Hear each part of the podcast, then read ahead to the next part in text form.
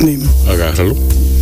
Que agarre que el micrófono. Sí, agarra el micrófono. O- hola oyentes, ¿cómo están? prese- presenta, no presenta a la invitada. Bueno, aquí tenemos a, a René Bonetti, Suelta el celular. una chica joven que dominicana que es chef y fue se graduó de Londres del Cordon Bleu. Media sobrina prima mía y aquí vamos a hablar con ella. Sí, en Londres. ¿En Londres qué está? En Londres. Bueno, Sí. está en toda parte del mundo, Ah, ok. honestamente. Donde- Aquí no hay. No. Bueno, pues, Bueno, o sea, pero está en todas en ciudades importantes. Está, entonces, Sí. El original obviamente está en Francia, pero el, hay en Londres, hay en Holanda, hay en toda parte, en Costa Rica, hay en toda parte. Yo me pregunto cómo una gente, como un, digo una gente, como una civilización, eh, bueno, eso va más con su temperamento de dominador. Los ingleses, aún teniendo una, una culinaria que es Horrible, supuestamente. eh, no, Podemos hablar de eso con René. no, espérate. Sí, es de la No, culinaria no, más- Espérate, porque no es, así, no es así, eso no es así. Bueno. Sencillamente no es así porque los ingleses se han nutrido de otras naciones, eh, muchas de las cuales ellos han dominado, ¿entiendes? Han colonizado y ellos se han nutrido de esas de esos legados culturales culinarios y los han cimentado, los han, les han dado los toques y eso ha construido su culinario. Pero la culinaria de ellos, la culinaria de ellos no tiene nada que buscar en No, el mundo. no. ¿Entiendes? Eso de fish and chips. Sí. Eso, un pecado con vinagre, de verdad, en serio. ¿A quién? No, hombre, no, que vengan para acá para comer, pues coman un arroz con habichuela. No, que vengan para acá a comer fish and chips, yuca frita Sí. con pescado frito. Sí, sí. Ya. O con fritos y to- Y totones, ¿eh? una vaina, Una vaina bien. una vaina bien, una vaina como es. Exacto. Exacto. Entonces, eh, pero no se puede decir que el legado, que, el- que el- que la culinaria de ellos sea una culinaria mala, No. que ellos se han nutrido de, de una, de, Bueno, la, la culinaria de ellos, clásica, Sí. no es la más el porridge. eh, interesante. ¿Qué tú crees, René, de eso tú, porque viviste allá? Yo, en verdad, yo no soy de ahí, a mí no me gusta. Ellos se desayunan un plato de habichuela en lata. De, ah, be- baked beans. Baked beans. De desayuno. Sí, de desayuno con los sausages y los huevitos y los patties. Mm-mm. Pero en, en a Phantom, gusta. en Phantom Thread aparece un desayuno muy inglés que son lo- los hash browns con las salchichas. Y los beans. y los no no aparecen beans pero pero aparecen aparecen hash browns Y son obviamente dulces los beans. Sí, Obvio. de Heinz. Es como una latica azul. Baked beans. wow Ya. eso sí no es que no tú me ¿Y entiendes de lunch qué comen ellos? Mm. En verdad depende, pero es como bar food, mainly. Comida de bar. Como, Picadera y cosas así. sí, como, Como alita y. carne, Ah. con papitas, burgers, alitas. Sí, eh, Sí, no, yo- cosa como con mucha salsa. Ri- Richard Richard eh, Seguro pasó- que se come muy bien eh, comida india ellos. Sí. no, Richard pasó Hindú, hindú, la comida árabe en general, la comida india y árabe, es, es lo- la presencia musulmana es muy marcada en, en- en Inglaterra, entonces tiene muchísimo, la, la- lo tailandés, lo, lo, ¿tú me entiendes? Eh, Richard me dijo, Richón, que está actualmente en España, que él pasó una temporada allí eh, trabajando como camarero. Y él me dice que son los peores hamburgues que tú te hayas imaginado. los peores hamburgues. Que él me dice que él no sabe cómo es que comen esa vaina. O sea, que, que él me lo dice, que, que no. Que ¿Y los fish and chips qué? ¿Qué es lo que los chips? los chips papas, Papa frita. Papa frita. Y eso lo hacen bien, por lo menos. No, o sea, igual es un pollo frito, un- como con una salt and vinegar, una vinagreta Sí, de esa. una- una que tú se la vinagreta media salada. Y papa frita. Ya. Sí, así, así mismo. Sí. Interesante. sí. Ok. René, eh, ¿cómo, eh, ¿cuándo fue que tú eh, te diste cuenta que te gustaba la cocina? Bueno, yo desde chiquita, tú le puedes preguntar a Sori, que es mi cocinera de toda la vida. Ella siempre decía que yo iba gateando, pidiendo salami, pidiendo que me dieran comida. Yo siempre fui alguien que comía muchísimo. Y realmente cuando Ava, mi abuela, se enfermó, yo veía que ella a veces estaba como que sad y como que no se paraba. Entonces yo le hacía una galletita de limón. Y entonces lo mío empezó a los siete años con una galletita de limón y yo se la llevaba y, y, cada vez yo iba y le hacía algo, galletica, yo tenía como un libro que era como Cooking for Kids. Y nada, yo de ahí ya empecé a inventar y a comer. Y nada, con los años fui inventando más, haciendo más cosas. Tú tienes un libro de comida, de cocina, que, al que tú vas siempre. Hay, tengo uno de como William tu, bib- Sonoma. como tu Biblia. Tengo uno de William Sonoma, que el que yo no, no sé el nombre porque it's super old. No ¿Y es de técnica o es de o tiene un título como Tiene, es como receta básica. Ah, ok, all right. Tiene una sección de galletas, una sección de bicocho. ah, normal, un libro normal que de yo cocina? empecé por ahí y de ahí empecé a comprar más libros, a comprar eh, más cosas y de ahí... como Yo tengo todo uno roto. también que se llama The Best Recipe. Y es De un li- Williams, de Sonoma. yo no sé si es de William Sonoma, pero es de, es de alguien.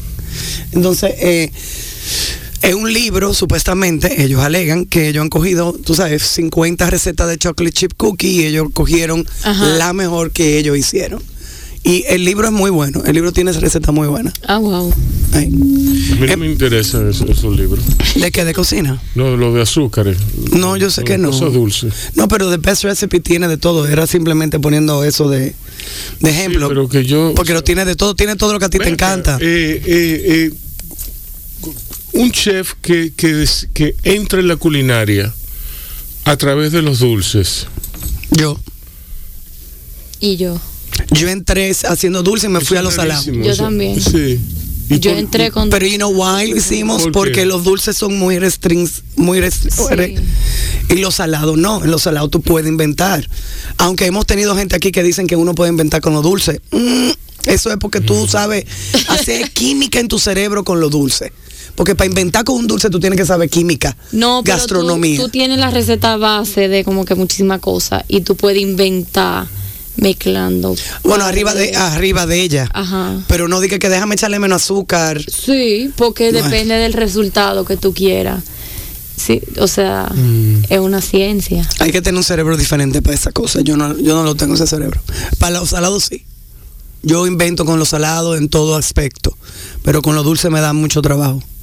Porque no me salen bien. Aunque yo inventé con la galletita de coco.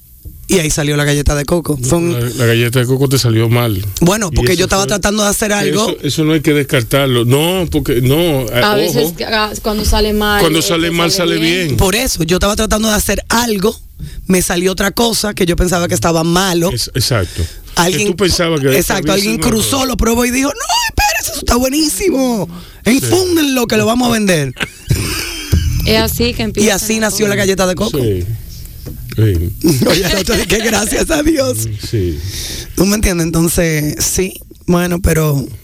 Entonces tú, ¿a ti te gusta más lo salado que lo dulce ahora? ¿O Yo está igual? igual salado con dulce, pero ya en el colegio como que el- lo dulce tenía una estructura mucho más que como que a mí me desesperó, porque era como que técnica muy francesa y, y forma de hacer bicocho que la verdad no es la forma que uno está acostumbrado a hacerlo aquí, y todo como que ¿Cómo, ¿Cómo así? como ¿Cómo se acostumbra a hacer aquí? no aquí un bicocho dominicano, tú tú yo me imagino que No, no te imaginas. O sea, es una forma tradicional de O sea, hacer que yo bizcocho. sé, que tú te imaginas que yo sé. No, yo no sé. Los franceses les gustan todas las capas, capa, capa, capa, capa, capa, capa, capa. Y todo como que doblado y, y- Sí, que eso es lo que y le gusta a los, los franceses. Sí. Exacto, con mucho aire hay que batir mucho, hay capa, entonces, eh, entonces hay que layer and cream Y and capa y entonces medir. eh, eh, lo- el postre francés. La repostería. La repostería francesa, que, fue- que era lo que Clementine hacía, por eso trajimos un chef francés. Eh, eh, Vanessa trajo el chef, que hablaremos de eso cuando le entrevistemos. Ajá. Vanessa trajo su profesor de allá del, de- Sí. del colegio de Paul Bocuse. Lo trajo aquí por un mes para que nos entrene acá a nosotros aquí, antes de abrir Clementine. Y nosotros fuimos a NTD, a Nuts Trading, que nos prestaron su cocina industrial. ¿eh? Sí. Y duramos ahí un mes todos los días con este profesor. Y él nos enseñó a hacer todos los gatos, Mm. los eclairs, todos los choux, todo. Y no es fácil, los macarrones. ¡Ay, los macarrones! Dulce. Sí, lo que no, no cogió tiempo. No cogió tiempo hacer un buen es- macarrón. eso es un. Pero like, like, hand, like, like artesanalmente hecho, sin ninguna base. Porque ya hay bases para los macarrones. Tú nomás le tienes que echar agua. Te sale el macarrón perfecto hoy en día. En esa época había que derretir esa harina de almendra y había que eh, eh, batirla con ese azúcar y hacer que eso se desbaratara. Óyeme, no es fácil. Entonces, así, la, la repostería de Clementine era 75% francesa, 25% americana. Y lo americano lo puse yo. Que era el flourless, el apple pie, tú me entiendes, la cosa tradicional, el, el zanahoria, el banana cake, o sea, lo tradicional. Pero ya vino las tartas de almendra, las tartas de chocolate, el, el ópera, el eclair, eh, todo eso, el, el, el- la tarte of fruit, todo, eh, fruit, todo eso era eh, francés. Esa ópera, yo, ese fue eh, mi midterm del, de uno de mis exámenes, fue hacer una ópera. ¿eh? Salió bien, pero eso ¿Y qué es un una ópera? ¿Cómo, ¿Cómo sabes qué es una ópera? Es como una, un bicocho de café que tiene como que un layer, de- Capa. una capa de, de bicocho, una capa de chocolate, una capa de como un mousse de, de café y otra vez una capa, capa de bizcocho y, y uno Ujú. pero tiene que quedar perfecto Y las líneas tienen que estar perfectas y entonces el cuadradito tiene que estar perfecto a mí Sí. tú sabes Sí. cómo son esos franceses Sí, sí, sí, no, yo, yo me imagino. Una pela. Entonces, ¿cómo tú haces la transición? ¿Cómo tú, cómo tú des- ¿En qué año tú entras a la Cordon Blue? Yo entré en el en enero del 2020 Ujú. y yo hice enero, febrero, marzo. Ahí ya yo acabé em, lo que es em, el curso de ellos principiante y ahí caemos pandemia. Lo que yo pensaba que era que yo iba a venir aquí em, par de meses no, era una semana. Ay, me ha cogido la pandemia entero y el colegio no abría todavía. Entonces ellos lograron abrir, fue el 4 de julio, ya hace un año, y yo me devolví a Londres como el 18 de junio. O sea, yo duré todo ese tiempo aquí. Después yo hice de julio a septiembre eh, intermediario de allá y después en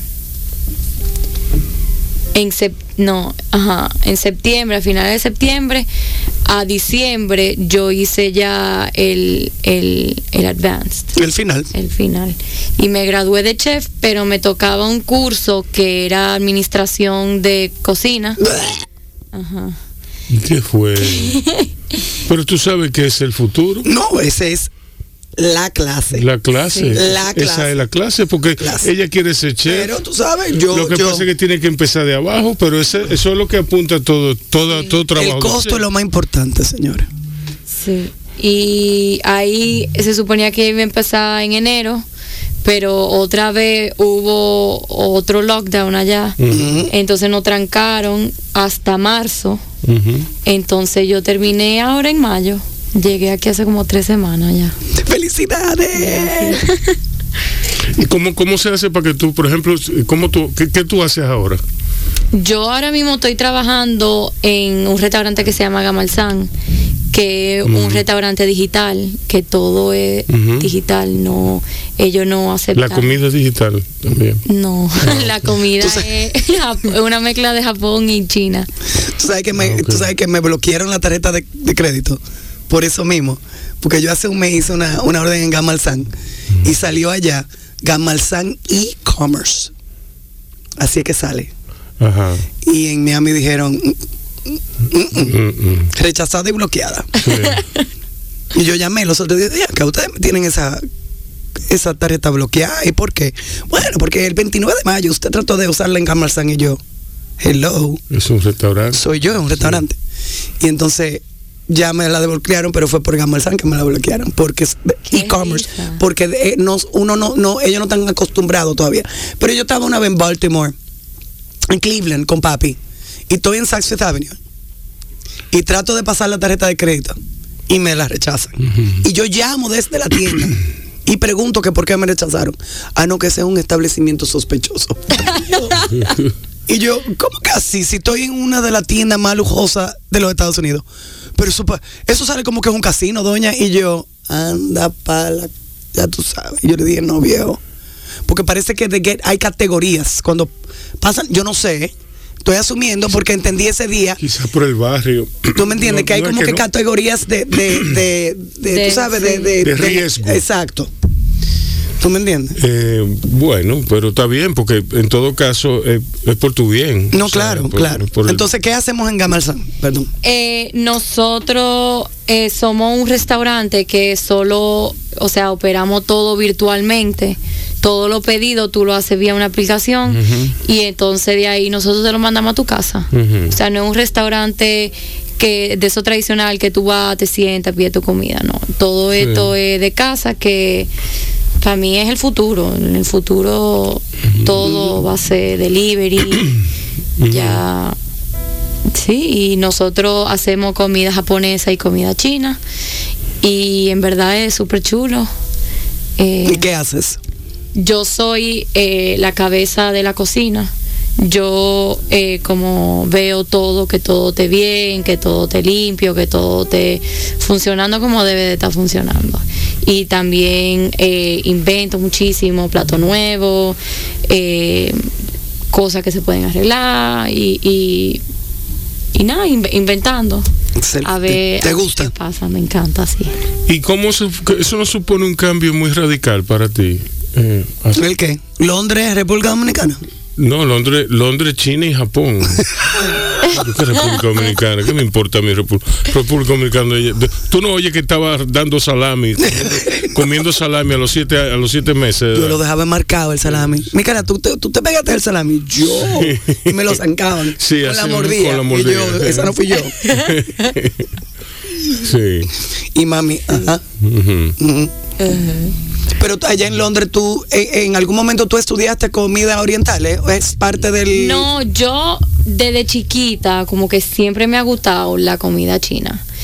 Y yo, Anabel. Eso es otra cosa. Tu tía Anabel es así, tu tía Anabel hacía Chinese dinners en casa. Y ella hacía la comida. Sí, yo también, porque yo encontraba que aquí, o sea, por lo menos ya cuando yo era chiquita, no existían todos estos restaurantes que hay ahora de comida china, de... de No, aquí hubo un gap de un tiempo, de unas décadas que no vieron Sí, que no hubo buenos nada. restaurantes de comida china, porque aquí eh, la comida china siempre ha sido muy buena. Sí. El embajador, ¿tú alguna vez fuiste a ese restaurante chino del embajador?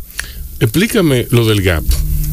Aquí hubo un gap. Pero es que yo nunca, yo no, yo era muy chiquita para haber ido a eso. Mira, yo, yo, a, a mi, a mi familia siempre le ha gustado la comida ori- oriental, china, japonesa, china en, en- en mayor. Y aquí han habido restaurantes chinos muy buenos. El del embajador era excelente. Y era, Sí. ¿tú no te recuerdas? Sí, sí, yo sé. Ah, ok.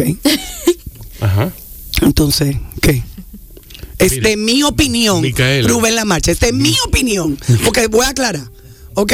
Es de mi opinión que hubo un gap, porque a mí me llevaban Ajá. a pan y oliva. ¿A dónde? Me llevaban a oliva, vaina y oliva. ¿Cómo es? En el que quedaba por el embajador. Hor- horrible. El, el, no voy a decir nombre. El chino de marisco. El otro, el, el- la vaina cristal. el la vaina, Cristal, el, el- el Bella Cristal. Come on. Ok, mira, aquí hubo la época de gloria, que fue la época del chicharrón de pollo, la era del chicharrón Ay, de tú pollo. ves, yo me debí de haber. La era del ¿Dónde- chicharrón ¿Qué de edad tú pollo. tenías? Yo tenía, imagínate tú, yo nací en el 70, Ajá, bueno. del 70 al 80, yo no había ni, ni nacido. No, yo estaba ¿Dónde? viva, pero yo no sabía que había un boom de pollo frito en esa época. el, po- el pollo frito, el pollo frito de este De país, men, el- po- el pollo de- del chino frito, men. El pollo frito, el pollo frito se lo inventaron los chinos. Sí. El primero que echó un pollo a freír fue un chino aquí. Ujú. ¿Entiendes? Los eh, lo- en Villamella freían el cerdo. Los chinos freían pollo. Ajá. Entonces, el chino, el, el men el chino se llamó el Chiang Kai-shek. Entonces, un primo de él, que se llamaba Mario, Dios mío. pues, pero es así la historia. ok. Esa, es- esa es la historia que hace Pablo Ches. Ok. Pablo Ches es el último, el último de, de la descendencia de los Ches, Main Ches y, y todo eso, eh, que hace la historia en, en- que era amigo de mi mamá, amiguísimo, y hace la historia en, en la página esta de internet, eh, que sé yo, que es de historia dominicana. Ok. Bueno, eh, Men el chino, entonces, eh, eh, pelea con Mario y Mario le pone otro restaurante del otro lado del Parque Independencia, que se llamaba Marios. ¿Es el que tiene un supermercado ahora? No. No. No. Entonces, están, están los dos restaurantes, Men el chino y, y, y Y Marios. La receta del chicharrón de pollo, Que dice papi que lo hacía él. que dice, sí, dice tu papá que lo hacía, pero- y probablemente sea así. Eh, se perdió. Se perdió. Ok. Ok. Se, es atribuible, es atribuible al, al uso del polvo cinco especias. Ujú. Que eso es lo más cercano. No, el polvo siete especias es lo que más se acerca hoy en el picapollo chino.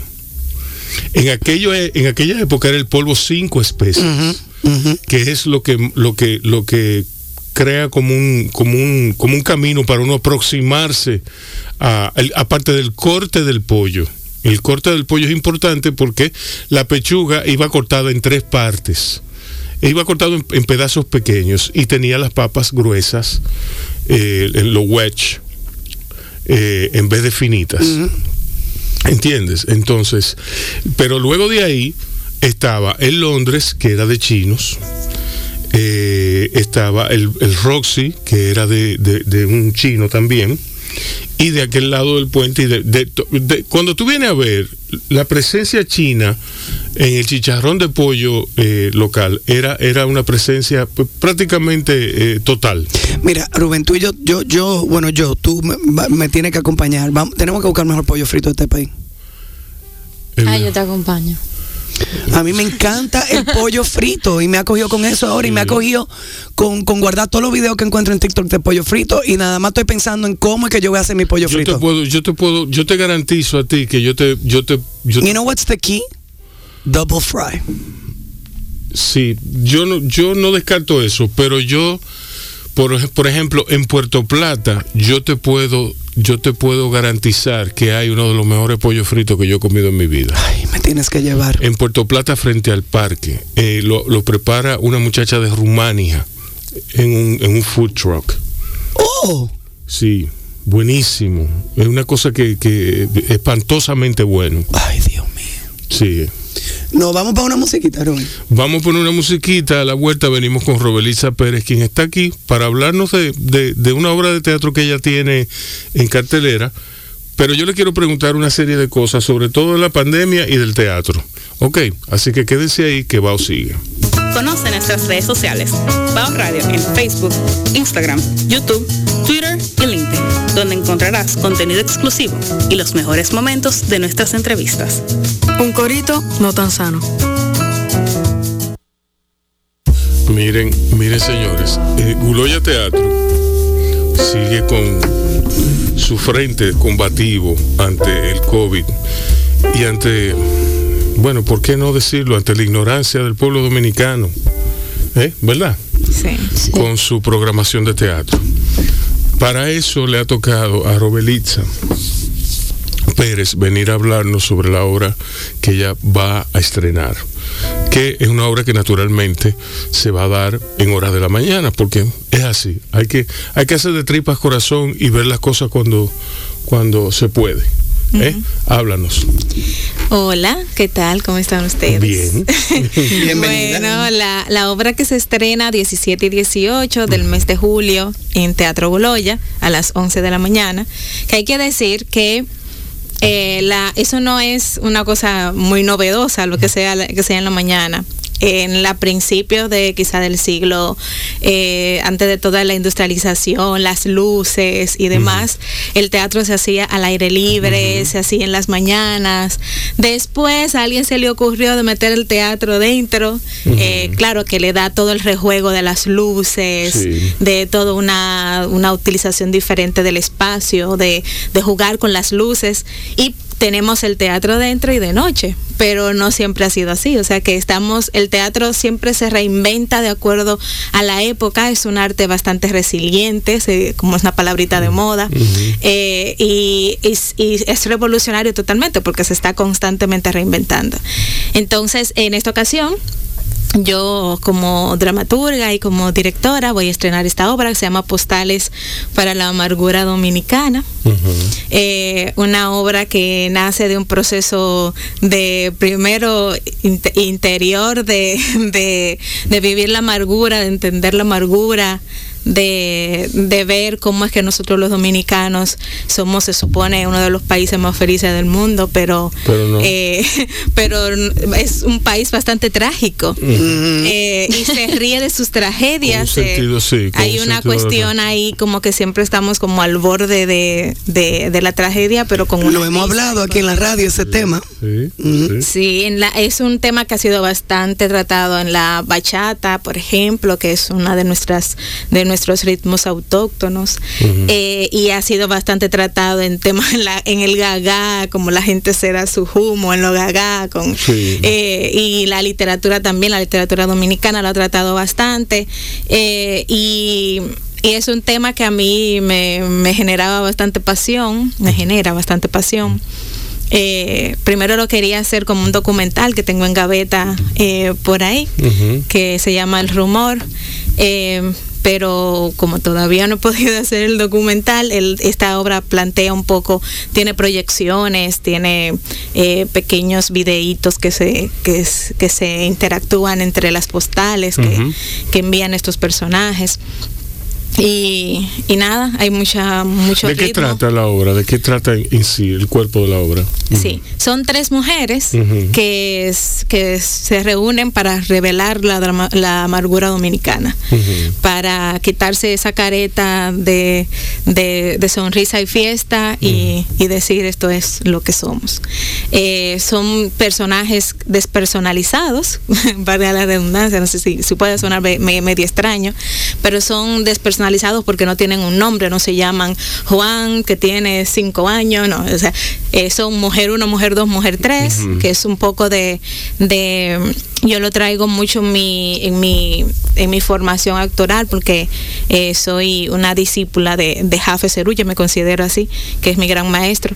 Y siempre trabaja sus personajes que no hay una identificación total de hombre, mujer, de, de, de Rubén Lamarche que tiene, que nació en los 70, sí. sino que son seres, son personas.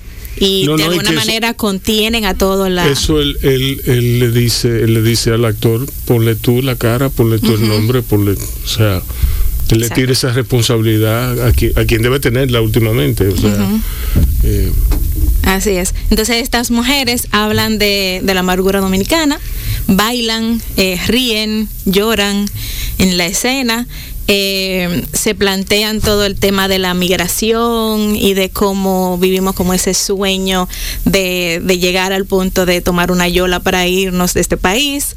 Eh, se plantea la isla como una especie de jaula, tú no puedes salir por tu propio pie, tienes que tiene- tienen que sacarte. Eh, eh, toda, ese- toda esa concepción dominicana de, del irse, pero también toda esta concepción del dominicano guau guau guau popi, eh, sí, como del popi de yo no pedí nacer aquí, Eh, como de el, el popi que vive con vista al mar, pero el vista, de vista al mar vivimos casi todos. Eh, el, como esa, esa yo si no veo el mar me ahogo, ¿cómo? si no veo el mar constantemente me ahogo, Sí, yo ¿A dónde también. te- no puedo respirar. No, que no puedo Ah. respirar. La presencia, la presencia del mar está, pre- está nosotros los que crecimos aquí.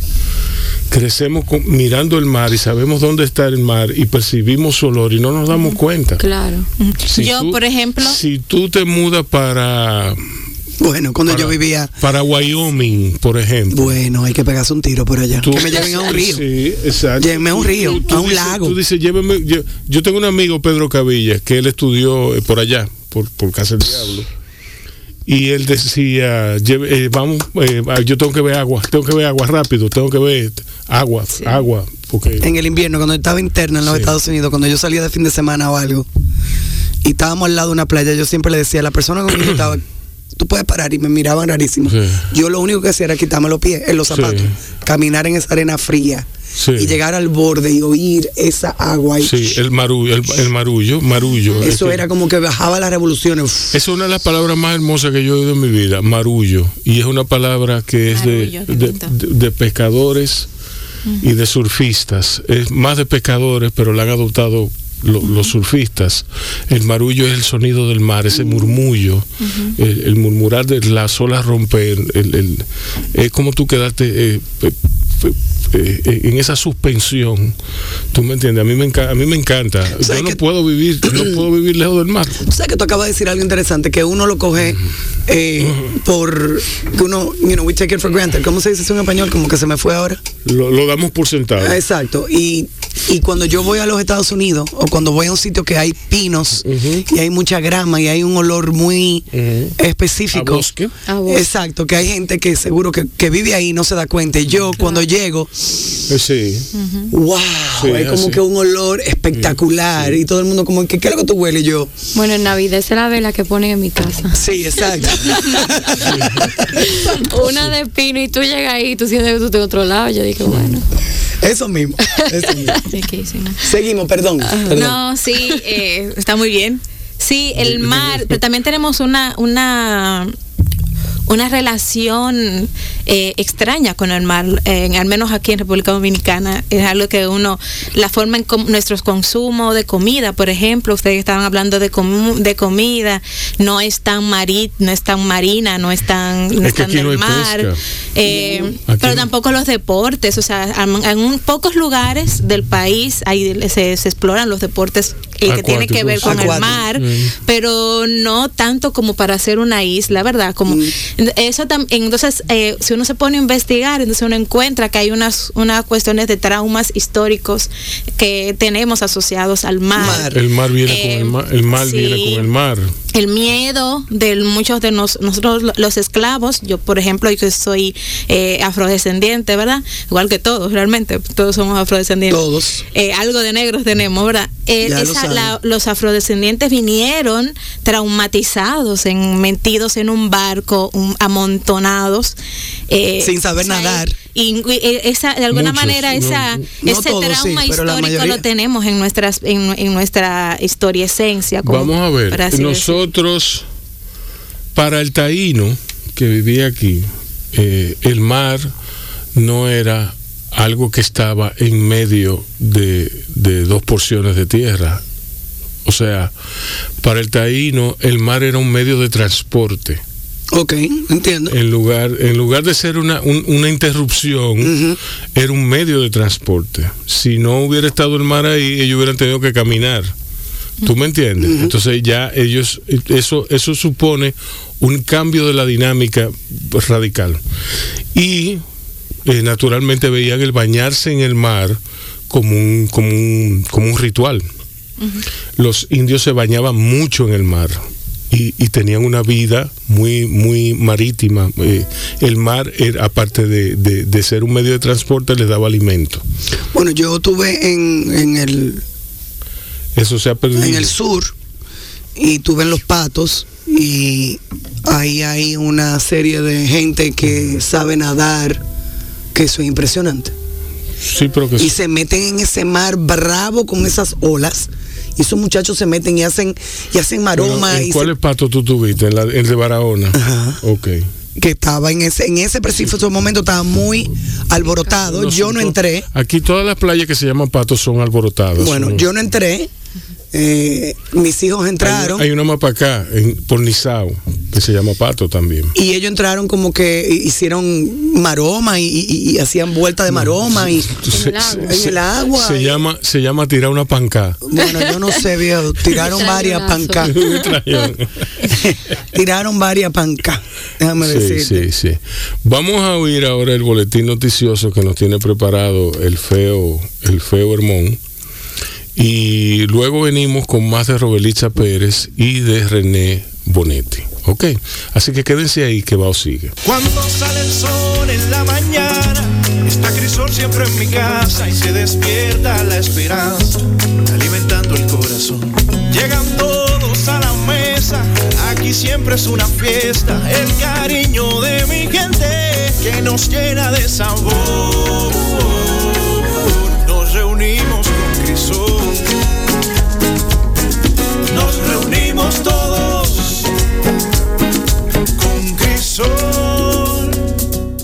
Bienvenidos a baosradio.com, una creación de Rubén Lamarche y Micaela Tolentino. Transmitido por Quisqueya FM 96.1 en Santo Domingo y 98.5 FM en la región del Cibao. Yo estoy aquí oyendo Bao. Déjame tranquilo. Voy a poner Shh, Cállense. Bao Radio. Un corito no tan sano.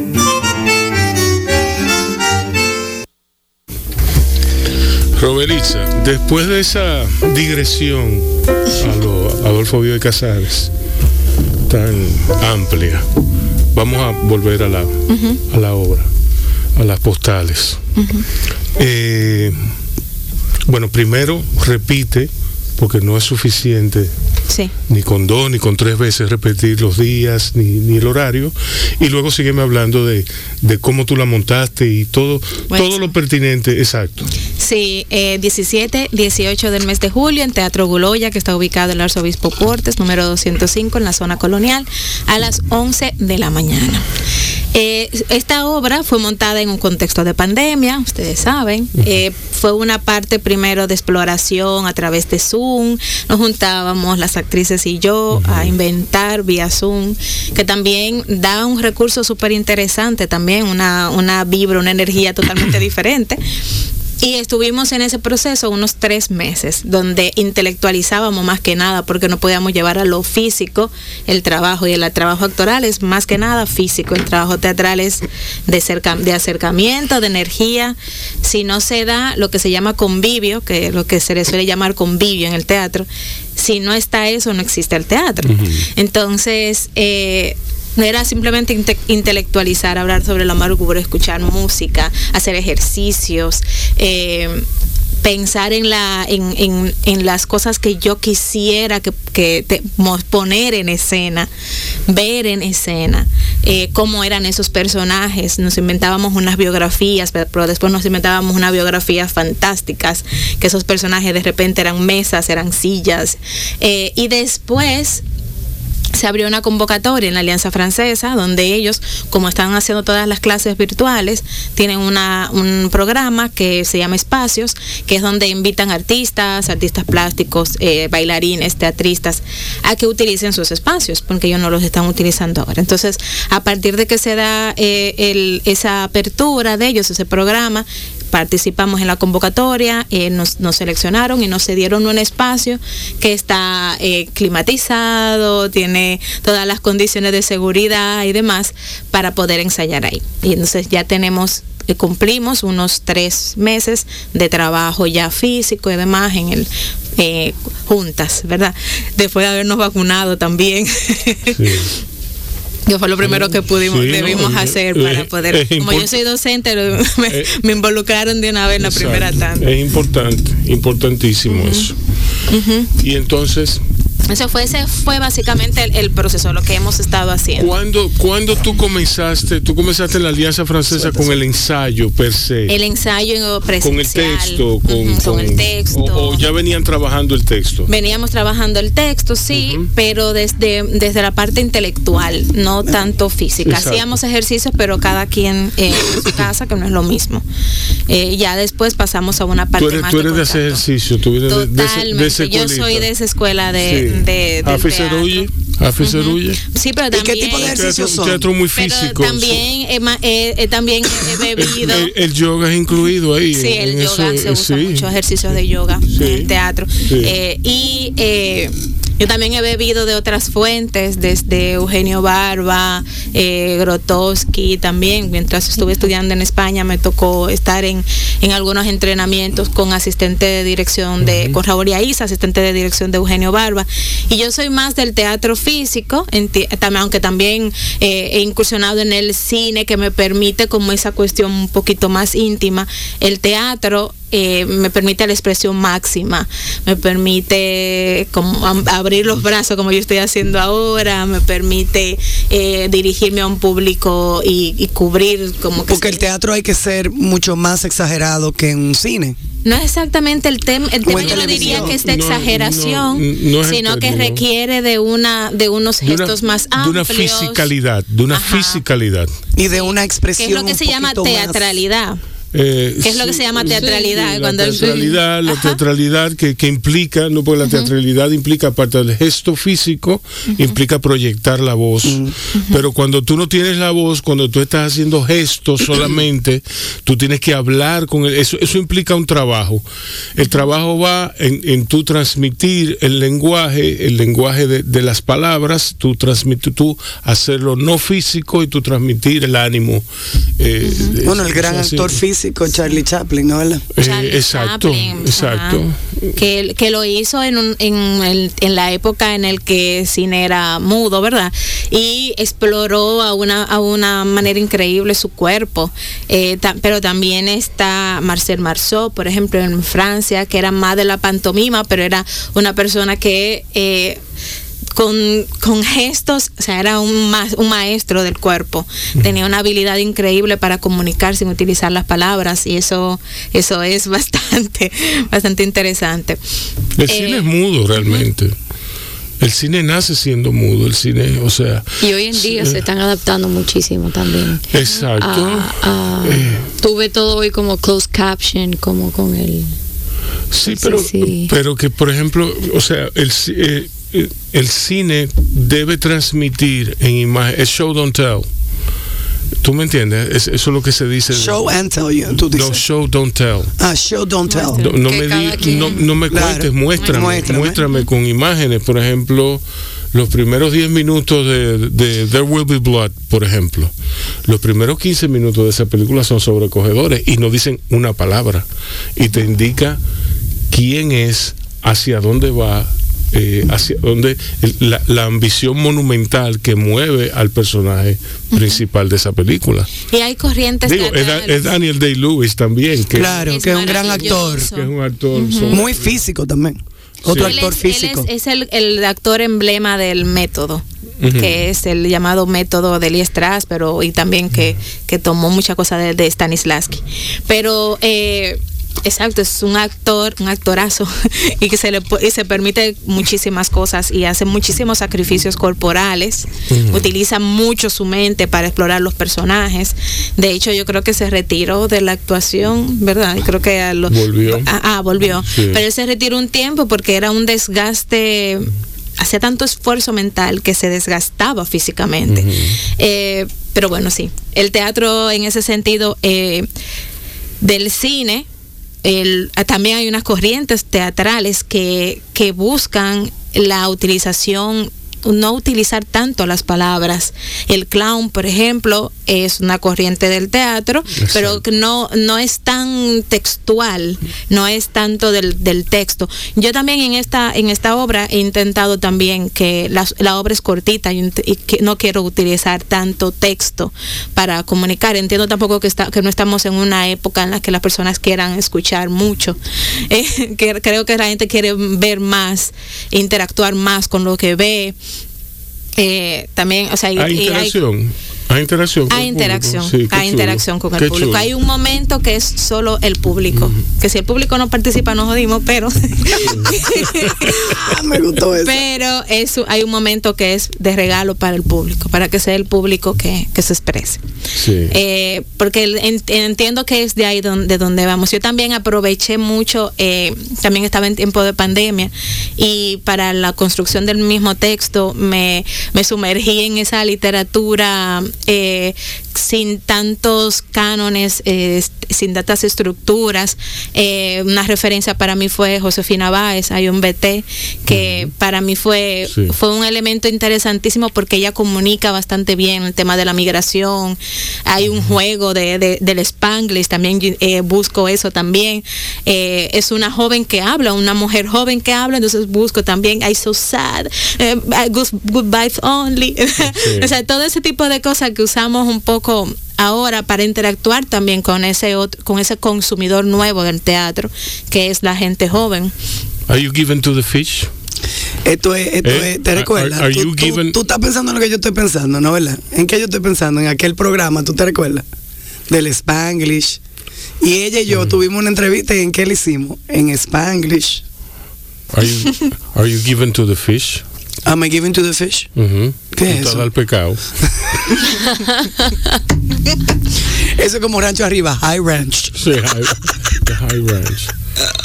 Mira, Sí. un saludo a Josefina. Sí, a Josefina. Sí, es maravillosa, maravillosa, marav- maravillosa. Ella estuvo aquí, bueno, estuvo aquí ella en, en el espíritu, ¿no? Porque tuvimos a Carmen Inés eh, Ben Cosme y ella me contó sobre cómo hicieron la, la, la el libro, la La revista Historia, ¿cómo es la, no, la historia la- revista? La, la- ¿cómo es que se dice eso? Qué vaina. Que, por cierto- Porque no es, no, no, No es como- un libro. No. Sí, pero es una, una fo- re- una fotonovela. Fotonovela, que ya por cierto ah, estoy casi terminándola ya. Sí, sí. Buenísimo. Fue fabuloso, fabuloso. Sí, muy buena que es la fotonovela esa. Josefina debería darse una vuelta por aquí, Debería. por wow, aunque sea telefónicamente, por Zoom, qué sé yo. Vamos, vamos a programar eso. eso. Ella está en Nueva York, Ah, bueno. ella, ella es parte de esa diáspora. Me invitan. Sí, sí, sí. El día que yo esté. Óyeme, y entonces, tú editaste el texto, entonces, quieres decir, o sea, pa- para esa, con esa nueva intencionalidad que te surgió, tú editaste el texto, Sí. eso supuso una, una, una edición, una... Yo no, yo no soy el, el del tipo de persona que se considera escritora como tal, porque entiendo que los escritores escriben constantemente. Yo escribo para montar, o sea, yo escribo porque tengo una idea que quiero llevar a lo visual. Lo he hecho también en el, en el cine. Se me ocurre, eh, tengo una imagen y, y lo quiero llevar a. No escribo para guardar o para porque porque sea ese mi oficio. Mi oficio es más el de teatrista. Entonces, el- en este caso, la obra fue escrita para ser montada. En- eh, habla, tiene muchas descripciones de cómo se mueven los personajes, tiene, tiene mi visión eh, de directora ahí implícita. Eh, o sea, no es una obra escrita para, para ser leída eh, en ese sentido. Ninguna obra es escrita para ser leída. Ninguna. No. Yo no creo que el teatro sea escrito para ser leído, simplemente. El teatro puede ser leído, pero no. Pero hay libros que se convierten en teatro, Rubén. Hay obras escritas que nunca han sido montadas. Por ejemplo, Eh, yo me refería más ejemplo, por esa. ¿Qué obra? No sé. Sí, bueno. eh, O hay libros también que se van al cine, hay libros que se van al teatro. no, no. eh, eh, libros que se van al teatro. Puede De- ser, sí. I'm trying to think of one. Sí, hay novelas. Por ejemplo, Dorian hay. Gray es una novela, ha sido llevada al, al- Al al teatro. teatro. Ok. Eh, muchísimas novelas. Eh, la fiesta, la Exacto, fiesta del chivo. muchísimas. La fiesta del chivo. La fiesta Hay del una chivo. obra de teatro, La fiesta del chivo. Sí. Mataron al chivo. O sea, cre- ok. Creo que, ay Dios mío, ahora estoy medio divariando, pero, Sí. pero, pero sí ha sido llevada. Por ejemplo, yo vi una obra de Mario Vargas Llosa que yo la vi Yo la porque vi también aquí, porque era aquí, que la montó Danilo. no es La- es la- otra ahora no me acuerdo ni el nombre Ajá. pero eh, es un escritor que no, o sea, con todo el respeto que se merece Mario Vargas Llosa, yo en- Se entiendo merece respeto. No sé, pero una, es una persona que merece respeto. ¿Qué fue? ¿Pero por qué tú me miras así? Él para mí no se merece ningún respeto. ¿Y por qué, Rubén? Porque es un político muy malo y muy oportunista. Como político, digo, como político. Esa obra para mí fue muy difícil de ver. Yo la terminé de ver porque estaba Ana Belén eh, actuando. Sí. Y, yo soy aquí- fanática a- de Ana Belén. Aquí Danilo. Pero- ¿Y qué, qué obra era? no me perdón? acuerdo ahora, borré. ¿De qué se trataba? ¿Qué fue difícil para no me ti? acuerdo. Fue- Tampoco. Fue, difícil porque estaba cargada de demasiado texto. Ah, ya. ok. Exacto. De- había Aquí, demasiado aquí, pa- texto. a- aquí pasó algo similar con Danilo Ginebra, que montó una obra de Vargas Llosa también, y era una obra sobrecargadísima de texto, Bueno, en la cual eh, era tell, don't show. Ya. ¿Entiendes? Porque ese es otro teatro, es otra otra cosa. La, la, el teatro más el teatro más físico, más de expresión física, es propio de Grotowski, de, de, de- de- Barba. ¿Tú me entiendes? De Barba, de, de- Antonín Artaud. Sí. Entonces hay otro teatro que es de la gente para. ¿Tú me entiendes? Hola, ¿cómo está usted, señora? ¿Tú me entiendes? Entonces la gente, la gente dice la cosa bien parada. Sí. Y ese teatro a mí no me. Yo creo que tenemos que invocar de alguna manera, inspirar también a las personas que están haciendo teatro ahora, a que tratemos de, de alguna manera mirarnos un poco más hacia adentro. O sea, no podemos, yo entiendo como creadora que no deberíamos seguir haciendo el teatro mm, eh, típico que se hacía en- eh, para atrás. O sea, también tenemos que de alguna manera hacer una mirada caribeña también al teatro, una mirada dominicana si hay alguna identidad dominicana, pues vamos a buscarla. Eso lo ha hecho mucho Teatro Guloya. De hecho, se llama Teatro Guloya por, por los Guloyas. Los lawyers. Por los Guloyas. Entonces, Claudio, si tú conoces, eh, te transmite los Guloya porque siempre en sus personajes hay un movimiento del Guloya. Sí. Entonces, tú quizás eh, ves la obra, no conoces ni nada del Guloya, pero un día Ujú. por la televisión, que imagino que Ser TV, lo única, la única que pasaría algo del Guloya, eh, tú ves algo del Guloya y te vas a hacer la conexión. Eso fue lo que yo Ah, vi de yo Claudio. Eso fue, eso, hay ese movimiento ahí. Sí. Porque necesitamos que el teatro, que el cine, que las artes nos miren. O sea, no podemos seguir mirando para Europa, no podemos seguir mirando para, para, para Stanislavski en Rusia. O sea, la forma en cómo en cómo las, las técnicas de Stanislavski, que es la técnica más conocida de, a nivel actoral, eso lo, lo creó Stanislavski en Rusia, en la en el renacimiento, en el cuando surge el humanismo. O sea, y ahora estamos en otra cosa totalmente diferente. Pues entonces vamos a, por lo menos, hacer una búsqueda. Puede ser que cometamos errores, que nos Sí, no, pero, equivoquemos, pero, pero está bueno, no se le puede restar méritos a Stanislavski, ¿tú me No. entiendes? Porque el tipo, él te dice que tú debes, si el personaje está triste, tú debes encontrar la raíz de la tristeza de, de ese personaje. Y tú debes experimentar esa tristeza. Entonces, eso es difícil, eso requiere de mucho entrenamiento, de mucho trabajo y de un trabajo de autoexamen constante. Pero el mismo Stanislavski, perdón que le interrumpa, ha sido también eh, malinterpretado en muchos, en muchos sentidos. Fue llevado, por ejemplo, eh, Lee Strasberg, que es quien populariza el método eh, en Estados Unidos, que crea el Actor Studio, donde se la mayoría de los actores. Pero si usted, hay un documental que creo que está en Vimeo, de Lee Strasberg, en donde abusó, utilizó el, el psicoanálisis aplicado a los actores sin él tener licencia para hacer psicoanálisis, eh, la, la salud, la salud mental. La salud mental de Marilyn Monroe cuando, cuando estuvo en el Actor Studio se deterioró muchísimo, muchísimo. O sea, ella, ella visitaba un a un psiquiatra que estaba en el mismo edificio de Lee Strasberg, que, que llegó Sí, a pero- crear dependencia del mismo Lee Strasberg. Entonces, hay que tener mucho cuidado cuando, cuando exploramos ciertas técnicas actorales. Eh, eh, metiéndole un sufrimiento al cuerpo que no es necesario. Que es extranjero, que, no, le no, y no solo que, exacto, o sea, una cosa que para que, o sea, el arte es para uno, ¿verdad? Disfrutarlo. era, un, era un tipo difícil, ¿no? Bueno, nada más, nada más de oír aquí ya entiendo No, perfección. No, pero un tipo, no, era un tipo, era un tipo genial, pero difícil. Lee Strasberg también. Pues Stanislavski es a quien yo me refiero. Eh, óyeme, eso de, tú, o sea, tú me, tú me dices a mí, tú vas a ser, tú vas a ser de un platanero o de un coquero, ¿qué, tú, qué sufrimiento tú vas a tener? ¿Qué sufrimiento ni Que sufrimiento? un coco te caiga en el cerebro es el único sufrimiento que yo veo. No, no, no. Tú tienes mucho sufrimiento, pero son todos orientados a una a un tipo de crisis, que es la económica. Claro. ¿Entiendes? O sea que hay que Sí, hay- y lo último que Stanislavski investigó, que fue el método de las acciones físicas, que es que hablaba de, de- de las acciones, que son la cosa más importante para un actor. De hecho, la palabra actor implica que actúa, ¿verdad? Que eh, ejecuta una acción. Entonces, el, la- el método de las acciones físicas fue uno de sus últimos libros y no es el más conocido. Entonces también ahí como que uno le tiene que poner su... eh, Hay que investigar. Si, eh, las personas que me están escuchando, si quieren eh, si quieren conocer de la actuación, lean mucho y lean a mucha gente. Pero sobre todo Para vean- que elijan la que mejor le convenga a ustedes. pero sobre todo vean mucho teatro. también. Ent- También, ¿Entiendes? sí. Porque el Vean su realidad el te- también. El teatro se aprende viéndolo. Y, y vean la realidad, exacto. Vean, vean el actor que hay dentro de todos nosotros. Di otra vez el, el día. 17, 18 del, de julio a las 11 de la mañana en Teatro Y nada Guloya. más un fin de semana. Un fin de semana porque con ese horario estamos probando. Entonces, como usted comprenderá, Bueno, ese fin de semana que va a llevar a otras fechas. Exacto. más exacto. adelante. Más adelante. Exacto, y nosotros estaremos ahí para hacernos eco. Entonces, quédate ahí, vamos a ver musiquita ahora y vamos a volver con, a, a di- a discutir la buena vida.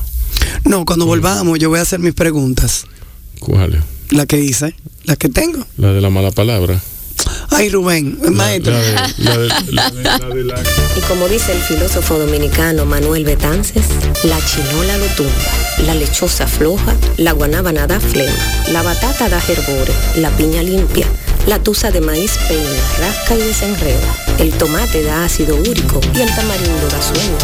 Pero Bao Radio alimenta tu alma. Un corito no tan sano. Y estamos de vuelta aquí en Bao Radio. Chicas, tú hablaste del Actor Studio.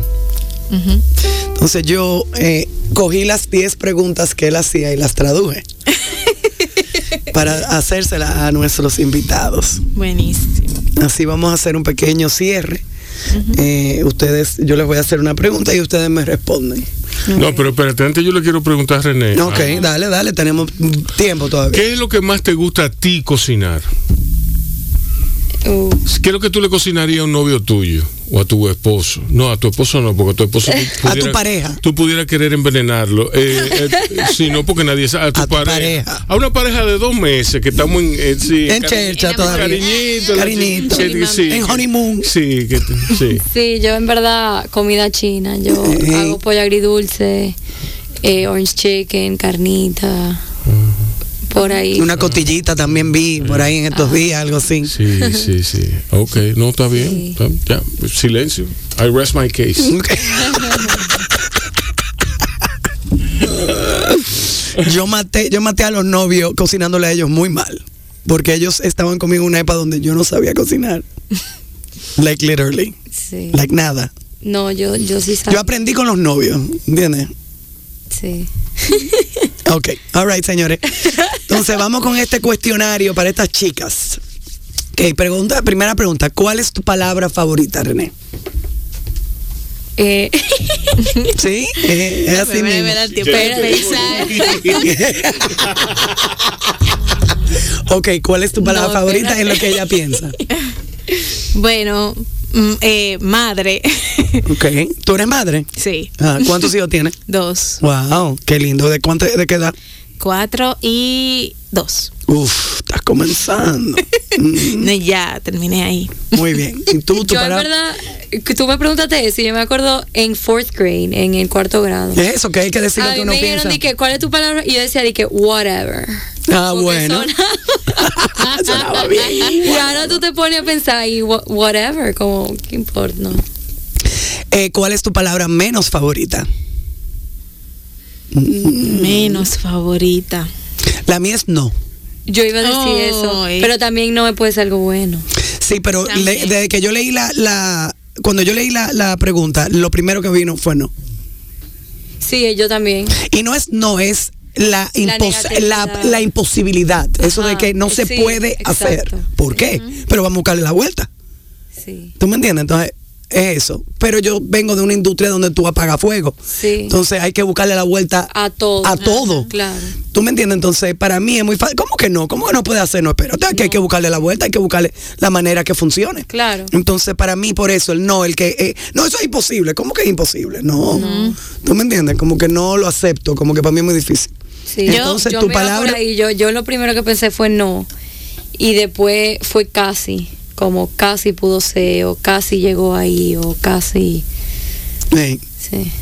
¿Y la tuya? Yo, bueno, eh, yo diría que mi palabra, por lo que, por lo, todo lo que ha implicado, pues se me ocurre, de que así, Mm. pandemia. Bueno, yo creo La que. odio. Yo creo que esa es la palabra menos favorita de, Del mundo, mundialmente. del mundo. del mundo.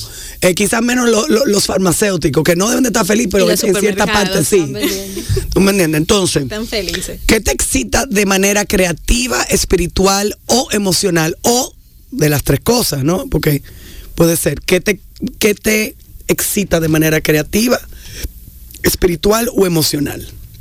La música. El movimiento. A mí ver libros de cocina constante. me motivan y me Sí, inspiran. Me, me, me Digo, la música también, pero los libros, Los libros me verlos. tranquilizan. Como la fotico y eso.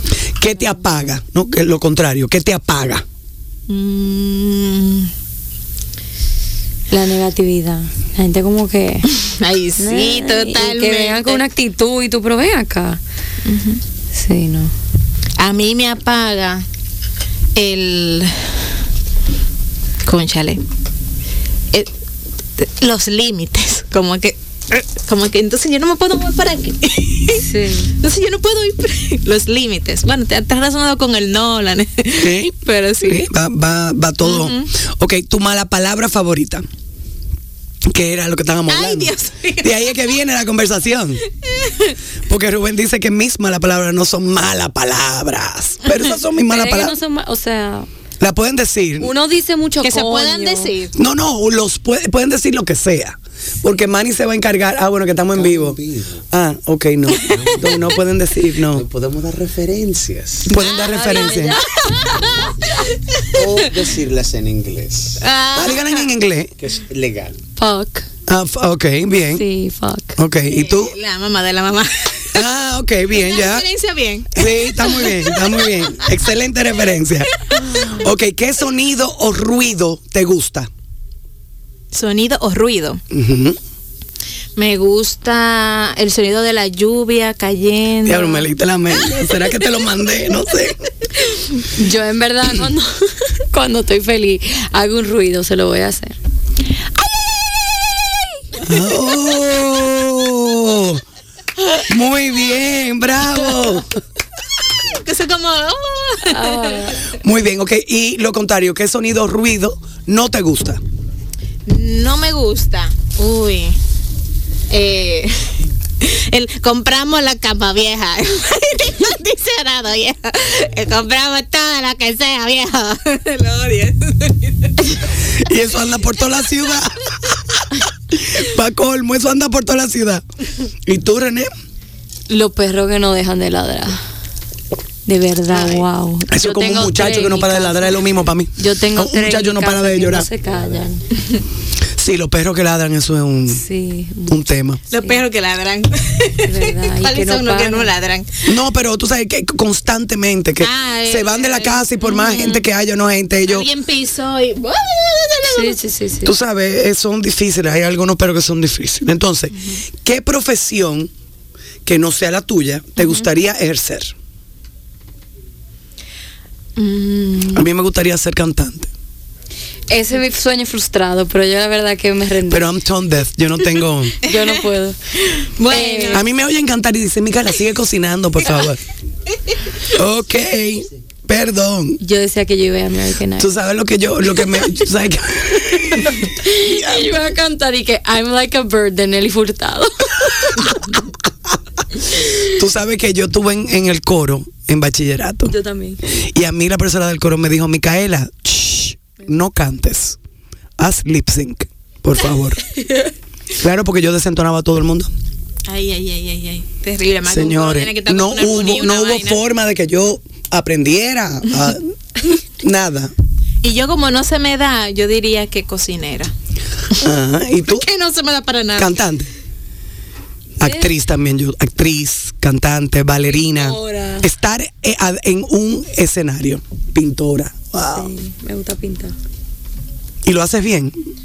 Yo creo que sí. Mami era excelente pintora. Sí. Pero Cuando nunca me- lo ejercí. Cuando me enfoco. Sí, no, no. Ok, ¿qué profesión no te gustaría ejercer? ¿Qué profesión? Banquera. Yo recogedor de basura. Más cerca, más cerca al micrófono. Yo, Ah. yo, yo recogedor de basura. Ay, yo político. no me Y con- tú banquera. contable. Es que algo que como que, que esté con números mareado. No, no, no. Terrible. Eso fue lo que me pasó a mí. Mucho número. Ey. No me gusta. Ok, entonces si el cielo Pero realmente... eventualmente tú tienes que bregar con números también. Obvio, pero no, no todos los días en una computadora Mm. que no. 8, 10 horas todos los días delante de una Ah, no, computadora. sí, no. No, no, eso no es Terrible. Sí.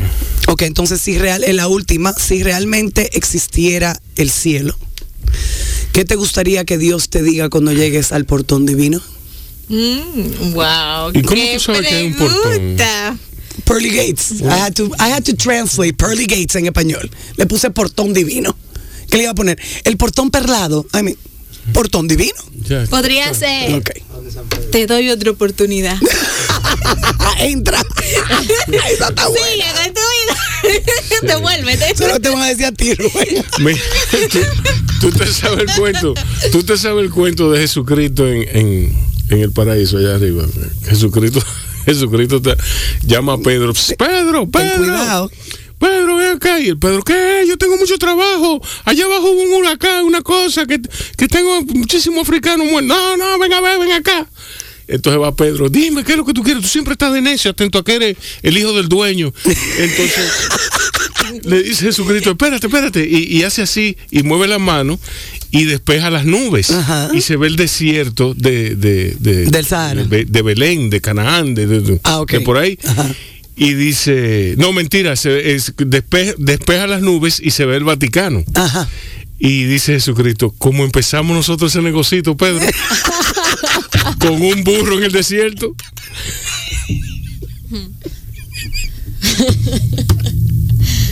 Ay, Señor. Dame paciencia. ¿Tú qué tú quieres que Dios te diga cuando tú llegues allá arriba? Bueno, de verdad que. Tú estás muy joven para yo pensar en estoy eso. pensando- no, de que yo no estoy para estar pensando en eso. no. Bueno, No ok, piense. bueno, eh, Rubén, vamos a concluir y Nada, despedir a esta chica. No, señores. Que vuelva a repetir lo del Teatro Gloya y Sí, usted vuelva a repetir Gamalzán y sus apps y todas sus ¿Dónde, informaciones. sí, ¿dónde se consigue? ¿Dónde? En que la aplicación. Store, Android y iPhone, Gamalsan App. Eh, comida japonesa y china. Muy buena, por cierto. Muy buena. Diferente. ¿Y, y el Instagram? Gamalsan. Gamalsan. Ok, Gamalsan. está bueno eso. Eh, el Instagram pueden seguirnos en Producciones Pavo Real o Robelixa Pérez y a través de ahí pueden hacer las reservaciones. Recuerden que por el tema de la pandemia solo es la mitad de la cantidad de personas que podemos tener en el teatro, o sea, 50 personas, y ya se están llenando las reservaciones, así que haga su reservación con tiempo para que no se quede fuera. O sea que nos estamos sofisticando, sotificando. Teatro Guloya. Eso está muy bien que se está llenando. Estoy muy contenta. Arzobispo Felicidades. Fortes número 205 en la zona colonial. El 17 y 18 de julio a, las 11 de la mañana. Estén pendientes para más actualizaciones de postales. Para la amargura dominicana. Diablo, qué título. Eh, señores, cuídense y cuiden a otros, ya ustedes saben. Vacúnense. Bye. Bye, sí. Bye, gracias.